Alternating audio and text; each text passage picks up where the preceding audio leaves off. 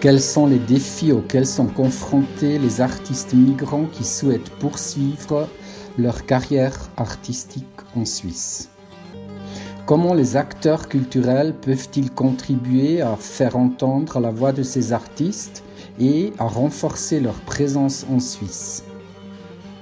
Vous écoutez Lessons Learned, une série de podcasts d'Artlink sur les réflexions et des idées issues de notre travail. Les cinq premiers épisodes reflètent l'initiative Here We Are. Ils ont été rédigés dans le cadre d'une série d'ateliers réunissant 60 artistes de toutes disciplines avec une expérience de la migration venue du monde entier. Épisode 5 Perspective.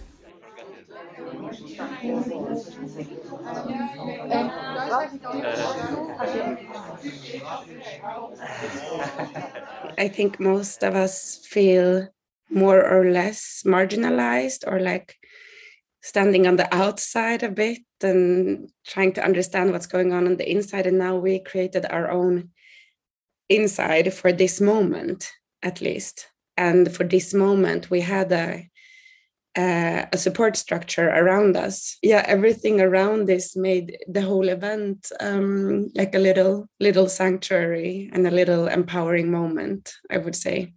It's um, about visibility. It's about creating a network and support systems that we can rely on. They are there. It's not that they don't exist, but they're not in. They're very scattered. So it's hard to find if you're not connecting the dots yourself. Um, then it's difficult. For example, in my case, I'm always looking for artists. I'm very curious to know, to get to know um, new artists, especially from different countries, especially those who just arrived to Switzerland. For me, it's very interesting, and I have to look to search, uh, and it's always, it's not always easy. So I'm col- collaborating with different residencies, for example, because I want to know when the new artist is coming and something new is happening. So for me, for example, it would be good to know if uh, there is an artist. Uh, uh, from Artlink or I don't know someone who you know is just uh, just arrived or is searching for an opportunity, maybe I can provide it. And the opposite, if I'm, for example, as an institution or as a curator or I don't know, as an organizer, searching for artists, I can also maybe ask you. That sounds like a platform. Yes. Platform. Mhm. platform. Yes.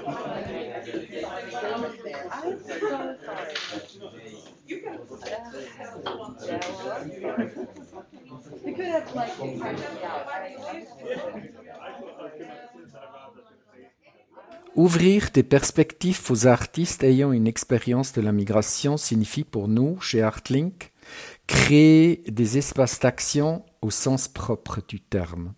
Il s'agit ici de créer des espaces dans lesquels tous les participants sont capables d'agir, c'est-à-dire de parler et d'écouter.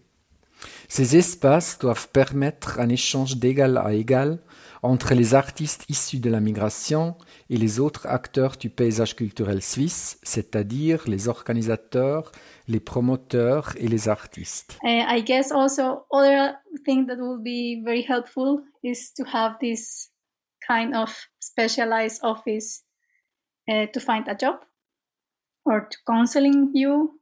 Uh, there are some that exist, but you have to pay a lot, and they are not specialized in art and arts and culture. So this counseling, I guess, it will be facilitate everything. If you could have advice, but also maybe contacts. What what was my uh, core realization of a need? I think that uh, would have been great for me when I arrived here uh, was to have a, an institution that would be in each canton at least, where culture and uh, migration questions are gathered. So basically a physical place where these competence competences meet because I yeah I got really different advices from the different places. So there's a support structure for culture in Basel. They say different things than the GGG, who is the support structure for Im, um, immigrants. Yeah. so this is something that I think that the more the wider the competence in one place, also then the more space they have to look at really individual situations. And there too, that there is an uh, a cultural diversity in this place is also very important.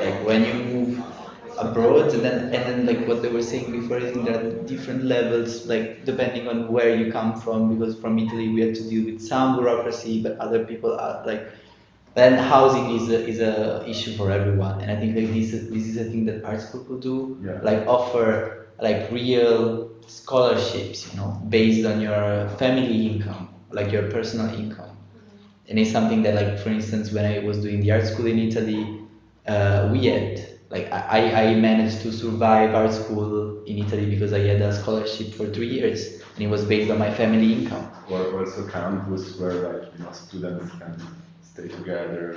Yeah, I mean, in Lausanne, yeah, University of Lausanne has. No, I mean, no. I was just saying in Lausanne there are some uh, the, the students housing projects, but still a studio is eight hundred, like you know, per month. Yeah, yeah, but like so, it, yeah, you know, so it's like pointless. The problem is okay, 800 is a lot, but sometimes you are lucky that you find something at 700 or 800 because you find something. Yeah. And, I mean, I spent like two summers struggling a lot for finding a place because you know you don't have a Swiss guarantee, so you have to find a room, and you're on Facebook checking on all the pages, and a person published uh, an offer for like a, a place, and then in 30 minutes there are like 40 comments of people saying like, oh, for me, for me, you know, and it's crazy, you know, and maybe school can yeah, could offer like, yeah. okay, he's a student, he, she is, there are students for the school, so me as a school, I, you know, guarantee that, you know, yeah, or something like that. Mostly because they want to open, like, they want to be international school, yeah. and then like they don't deal with this, like, which is the main issue, like,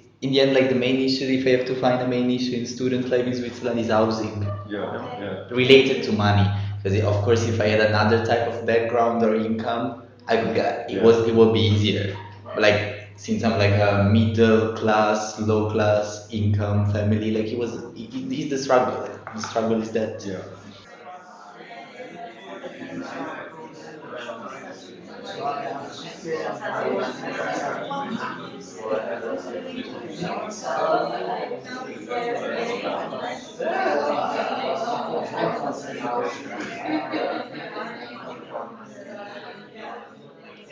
En tant qu'acteur ayant une marche de manœuvre, il est essentiel de ne pas arriver avec des concepts et des propositions de solutions préétablies, mais de s'engager dans une démarche d'ouverture. Seul un échange ouvert est un échange d'égal à égal. En outre, il est essentiel que tous les acteurs soient prêts à réfléchir sur eux-mêmes et sur leur rôle dans la recherche d'une solution durable. Instead of waiting three years in order to apply for an atelier, the right thing to do would be to have quotas for people who just came here, who are here recently, exactly to help them to, to build a connection, uh, to build a network. So instead of suffering three years in, in solitude in order to be able to candidate and maybe not even get it. I mean, we should be helped when we arrive. I mean, at least uh, some opportunities for that. We were talking about how to the to to to do tandem between maybe institution artists, maybe artists or uh, with a long experience and artists that is coming to the to the to the to the world of art. You know, it's um, it's I think it's a it's a it's a way. Like a forum where artists are just standing with their portfolios and the opportunity givers are coming and there is a point of interaction can also be like a speed dating, which has time. This for me it's a great opportunity because one of the main challenges is also to create contacts like where to start. Euh, j'insiste encore. Mm. pour des, des artistes migrants peut-être faudrait-il penser à euh, une séance sur une formation sur comment présenter son travail.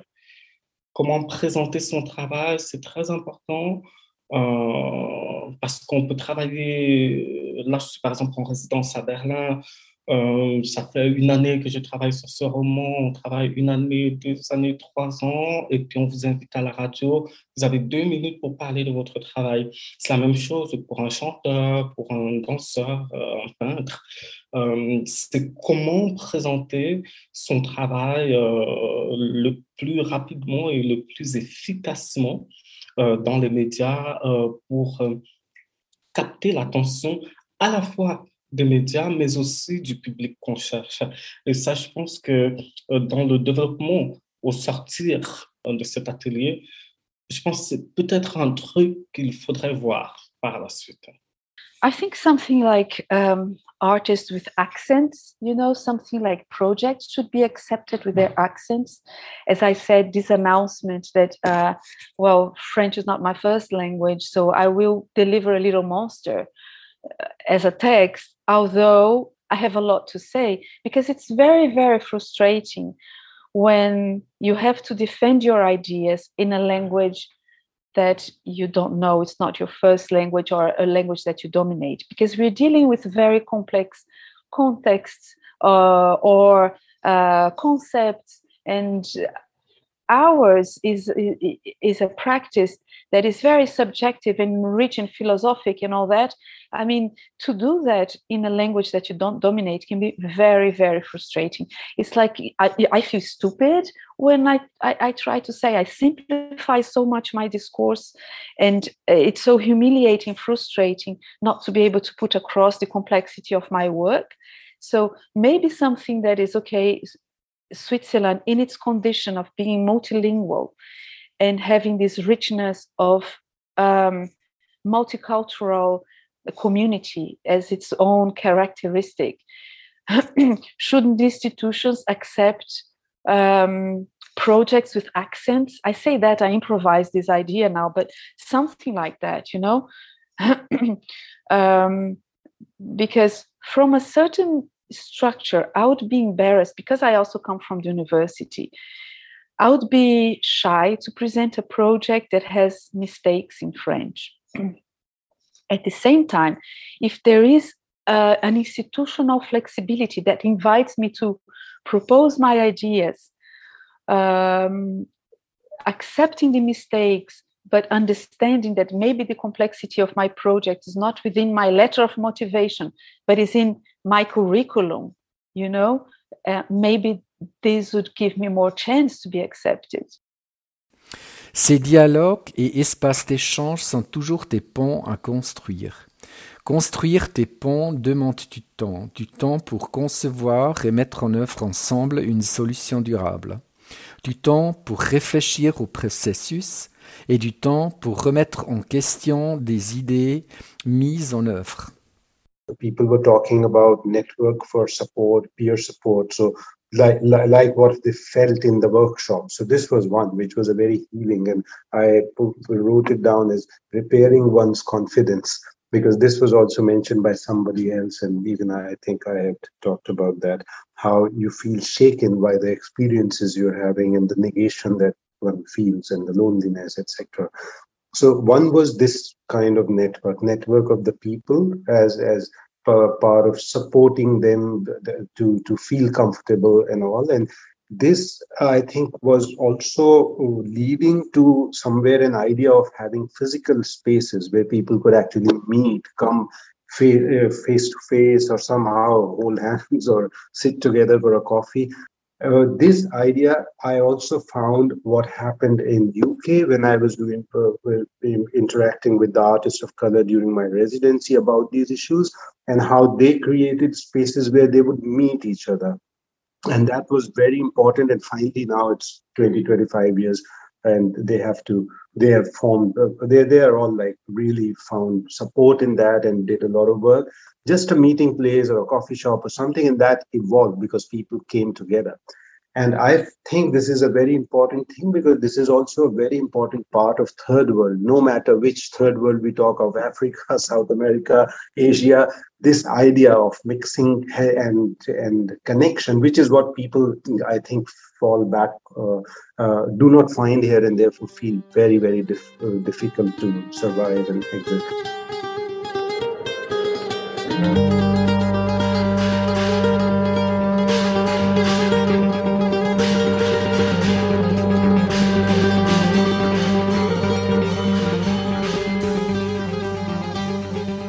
Vous avez écouté la cinquième épisode de la série de podcasts Lessons Learned sur l'initiative Artlink Here We Are. Les épisodes suivants seront consacrés à ces thématiques. Qu'est-ce que Here We Are Épisode 1. Les défis Épisode 2. L'étiquetage Épisode 3. Inclusion et diversité Épisode 4. Responsable du podcast Anna Sobral. Musique Elmi San.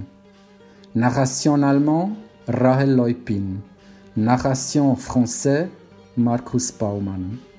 Nous remercions les artistes et partenaires impliqués ainsi que la Fondation UBS pour la culture, le Pourcent culturel Migros, Pro Helvetia, la Fondation Ernst Göhner et la Fondation Landisegir pour leur confiance et leur soutien.